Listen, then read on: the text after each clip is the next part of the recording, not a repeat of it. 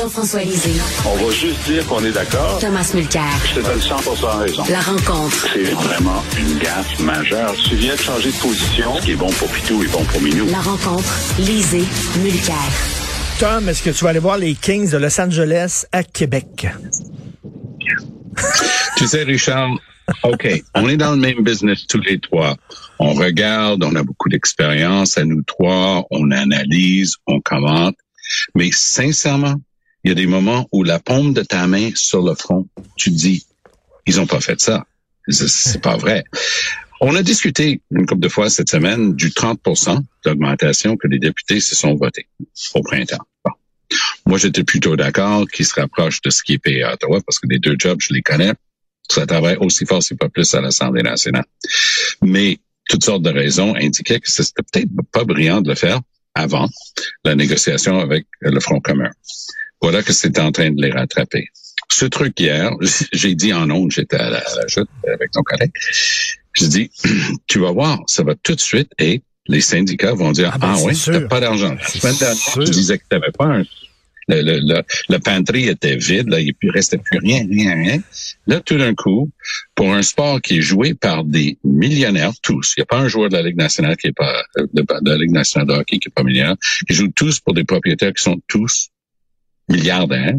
On va prendre 7 millions de dollars de, l'argent des payeurs de taxes. On va pas le donner euh, au club des petits déjeuners pour les enfants québécois qui vont à l'école sans, sans avoir mangé. Non, non, non. On va le donner à ces messieurs-là pour qu'ils viennent jouer deux matchs d'exhibition pré-saison à Québec. Moi, je suis content qu'on montre l'utilité et la capacité, ça va être rempli à bord du centre Vidéotron. Mais sincèrement, j'aurais voulu être une mouche sur le mur de la discussion où le gars dit, ouais, je vais me racheter à Québec c'est une gang de caves. J'ai rien qu'à prendre 7 millions de dollars, puis ils vont tous venir voter pour moi à nouveau la prochaine fois. ils vont oublier le troisième lien et le tramway et tout le reste. Et Tom, et Tom, euh, je, dis ça pas parce que c'est québécois, mais ça a l'air que c'est même pas une demande de québécois. C'est Éric Gérard qui a décidé comme ça d'être généreux comme ça. Écoute, c'est vraiment, je m'excuse, mais c'est parce qu'ils se sont plantés à Québec, dans Jean Talon. Et là, ils se demandent quoi faire, quoi faire pour comme quel cadeau on peut donner aux gens de Québec. Puis c'est rien que ça. Ben là. Il y a plein de voyants rouges clignotants sur le tableau de bord, puis ils donnent des coups de poing. Ah, 7 millions ici, on va faire ci, on va faire ça. C'est Mais, mais Jean-François Lisée, pourquoi pas une, une subvention de 7 millions à Taylor Swift pour qu'elle vienne au Centre Bell? Ben ça, ça moi, franchement, euh, ça a plus d'allure parce qu'à chaque fois que Taylor arrive, elle fait augmenter de 2% le PIB de la région ou de la ville où elle vient présenter un spectacle. Hein? Bon, mais quoi qu'il en soit, écoute, bon, il y a deux choses. On apprenait par le collègue de la presse que les Canadiens de Montréal avaient offert de venir jouer euh, au centre Vidéotron gratuitement. Ça a été refusé. Là, on attend d'avoir une confirmation du gouvernement du Québec. Pourquoi vous avez refusé les Canadiens? S'ils si, acceptaient d'aller se faire huer à Québec, tu je sais pas.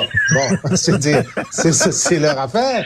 Bon, mais ils avaient les Canadiens gratuitement, mais là, ils ont dit non. Et écoute, je, moi, j'essaie toujours de comprendre en présumant euh, la, la, compétence et la bonne foi. Alors, je me dis, ce truc-là, ça n'a pas été négocié depuis euh, la partielle de Jean Talon. Ça fait des mois qu'ils négocient ça, OK? Et Éric Girard, lui, un de ses, ses fantasmes, c'est que Gary Bettman, un jour, dise, ben, ils sont tellement gentils à Québec avec nous, ils nous envoient des millions que peut-être qu'on va regarder s'il y avait une expansion, bon, etc. C'est, c'est, c'est, un, c'est un rêve qui est absurde parce que tant que Bettman sera là, on n'aura pas. Mais quoi qu'il en soit.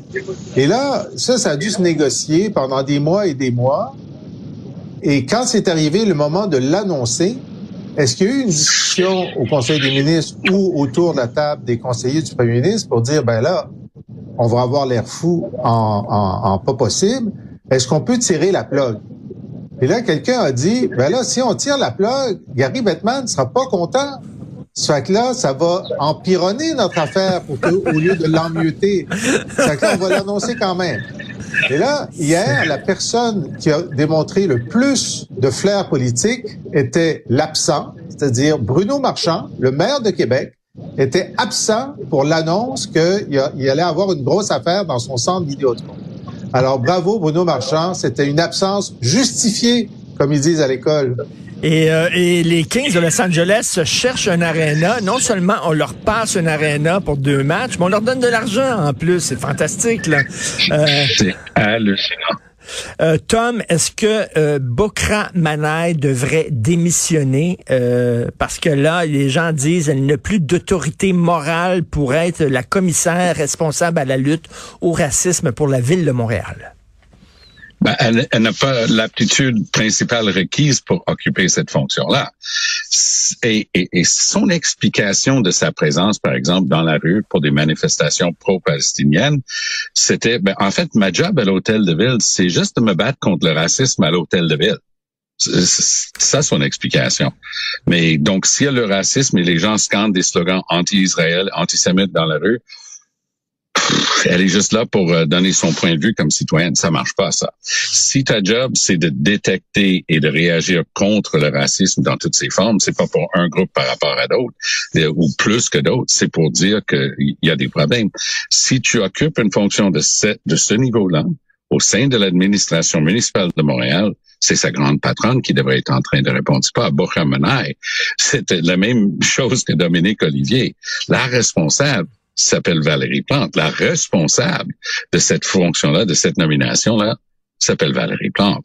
Et je me souviendrai toujours la première fois qu'elle a eu à débattre avec Denis Coderre dans sa première élection. Coderre pensait l'avoir coincé un petit peu sur ces questions-là, euh, Valérie Plante, puis elle s'est bien échappée parce que de, de d'une manière incompréhensible, Denis Coderre était allé en Iran rencontrer euh, des, des, responsables là-bas pour une histoire municipale à travers le monde. Donc, euh, disons qu'elle s'est échappée. Mais ici, on est en train de voir que un, j'aimerais bien savoir. Il, a sorti un papier il y a quelques semaines disant qu'il était plus là, euh, il est remplacé. Vacances, on ne sait pas. Il est là. D'après des gens dans la communauté, il leur parle régulièrement. Mais pourquoi il est pas là? Alors, euh, on a Fadi Daguerre. Tu parles de qui? Fadi Daguerre. Ah, oui, Daguerre. ah, d'accord, d'accord, ok. Totalement absent. Et maintenant, on a, on a, c'est incompréhensible. C'est seulement incompréhensible que ce soit encore là.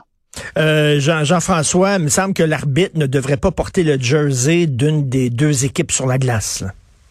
Bon, e, exactement. Euh, et euh, écoutez, moi, j'ai toujours pensé que elle son choix était une erreur parce que c'était une militante. Elle avait dit que bon, la loi 21, elle pouvait pas dire si c'était raciste ou pas raciste. Hein. Et puis ensuite, elle avait dit que toute critique de l'islam était de l'islamophobie, qui était du racisme. Toute critique de l'islam, on peut pas critiquer l'islam. On peut critiquer la chrétienté, euh, on peut critiquer euh, euh, la communauté juive, enfin le, judaïsme, mais, pas, mais pas l'islam. Alors ça, tu au départ, tu dis, ben là, il y, a, quand même un problème dans ta définition de ce qui est raciste ou non. Mais à partir du moment où elle est nommée, il fallait qu'elle surcompense en montrant que, surtout dans un, moment de, de, forte hausse du racisme, de l'antisémitisme d'une part, et de, de gestes anti-musulmans d'autre part, même si sa fonction était essentiellement interne, elle aurait dû demander à Valérie Plante, dit, ben, je pense que je devrais sortir là, pour appeler à, à, à, cesser tout antisémitisme, etc. Puis pour avoir de la crédibilité, ben, il faut pas que j'aille dans une manif ni pro-Israël ni anti-Israël. Mais la manif pro-palestinienne à laquelle elle, s'est présentée, c'est celle où Sharkawi a appelé à l'élimination euh, des, des sionistes. Hein? Je veux dire, alors, elle aurait dû immédiatement sortir puis faire un communiqué pour dire, bon, mais écoutez, je viens d'assister à un acte extrêmement raciste et, je le dénonce. Mais non, c'est pas ça qu'elle a fait. Elle a retweeté des trucs euh, euh, pro-palestiniens. Euh, donc, la communauté juive demande sa démission avec raison.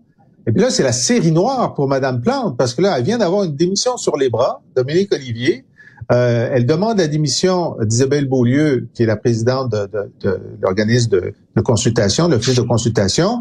Puis là, il y a une demande pour sa commissaire au racisme. Alors, c'est vraiment, est aussi bien d'arracher le diachylon pendant cette semaine, de faire démissionner tout le monde qui, qui pose problème pour passer à autre chose euh, la semaine prochaine, parce qu'elle a déjà ben elle a une augmentation de taxes sur les bras.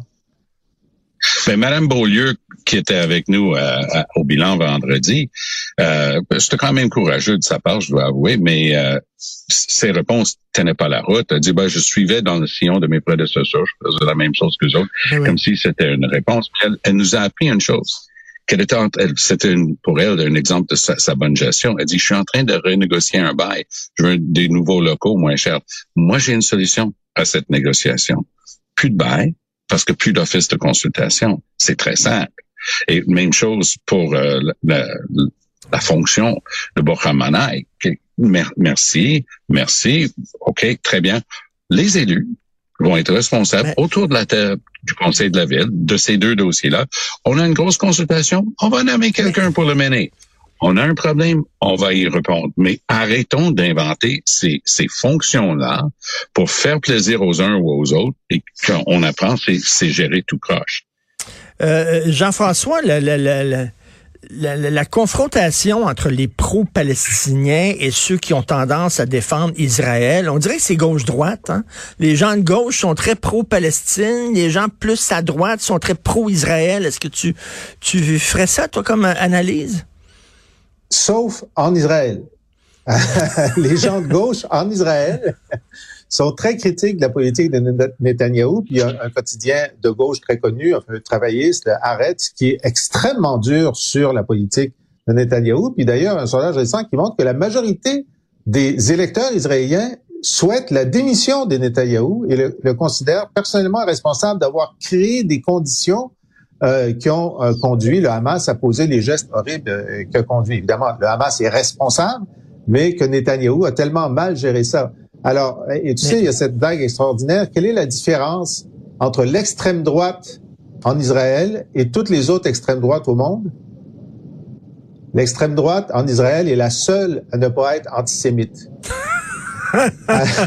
Alors, c'est intéressant que quand tu vas en Israël, tu vois la palette de la discussion qui est extrêmement vive et active et ouverte alors que dès qu'on on, se met à l'extérieur, on, on, se dit, ben là, on peut pas critiquer Israël parce que ça va être vu comme de l'antisémitisme. Non, c'est du débat politique interne sur quelle devrait être la politique de son gouvernement. Tom, justement, euh, c'est pas parce que tu es juif que tu es pro euh, Netanyahou. Euh, D'ailleurs, on en a parlé hier avec Jean-François, t'étais pas là, mais un journaliste qu'on aime beaucoup, euh, bien sûr, Aaron Derfel, dans De Gazette, très grand journaliste, qui nous a appris qu'une liste des commerces détenus par des juifs à Montréal qui circulent sur Internet, et les gens utilisent ça en disant, ben là, j'irai pas dans tel commerce, j'irai pas dans tel resto parce que les propriétaires sont des juifs. C'est inquiétant. Là. Oui, et ça prend, ça prend des voix au plus haut niveau, des voix fortes. Disons, la mairesse de Montréal, aujourd'hui, elle va dire jusqu'à quel point tous ces commerces-là vont être taxés davantage, mais ce serait bien quand même qu'elle dise que c'est intolérable inadmissible, inacceptable dans une société libre, démocratique, qui respecte les droits de tout le monde. Ça, ça renvoie à Kristallnacht, euh, un truc comme ça. Alors, oui, et, il faut pas perdre de vue, si on est en train de parler de, de Bibi, de Netanyahu, que aujourd'hui même, le, euh, le premier ministre d'Israël, Benjamin Netanyahu, a vertement critiqué Justin Trudeau. Alors, je me permettais d'opiner dans un autre forum où j'étais récemment aujourd'hui.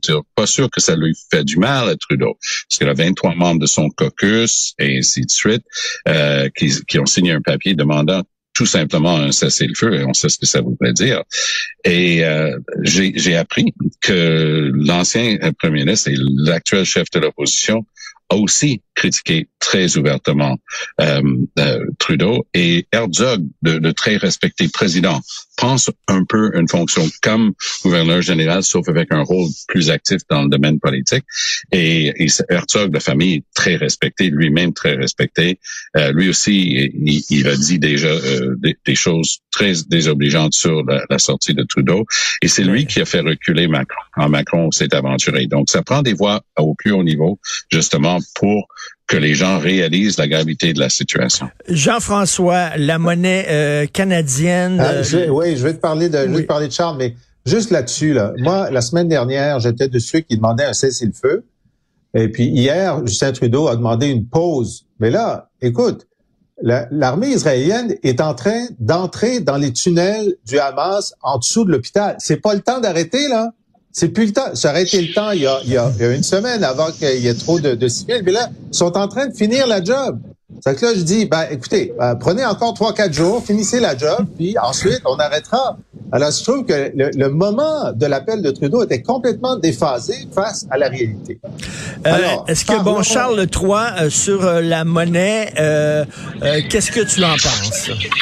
Ben moi, je pense que c'est excellent parce qu'en tant qu'indépendantiste, tous les jours, les gens vont regarder leur petit change puis vont dire ouais, avoir René Lévesque là-dessus à la place, ça serait une bonne idée. Alors, j'applaudis l'inconscience, l'aplabantrisme monarchiste du gouvernement Trudeau qui n'ont pas été capables d'utiliser ce moment-là pour mettre des grandes figures canadiennes, pour faire donc la, la, la- de la propagande pro-canadienne sur les 2 dollars puis les 1 dollar. Ils ont décidé de faire la propagande indépendantiste en mettant le monarque le plus détesté de notre histoire. Je les remercie au nom de tous les indépendantistes du Québec. Tom. Jean-François, tourne- ta tête un petit peu à droite, Jean-François. Si on va mettre des souverainistes, tourne ta tête. Je veux juste voir de quoi tu vas avoir l'air de profil sur la pièce. Ça peut ressembler un petit peu à ça quand même. Mais euh, je, je pense, je pense que, que Non, Trudeau, à force, derrière moi, là. je crois qu'à à force d'essayer d'être tout pour tout le monde tout le temps, il y a des choses qui rattrapent quelqu'un comme Justin Trudeau parce qu'il faut quand même avoir un gouvernant. Il faut savoir par quelle étoile on se dirige.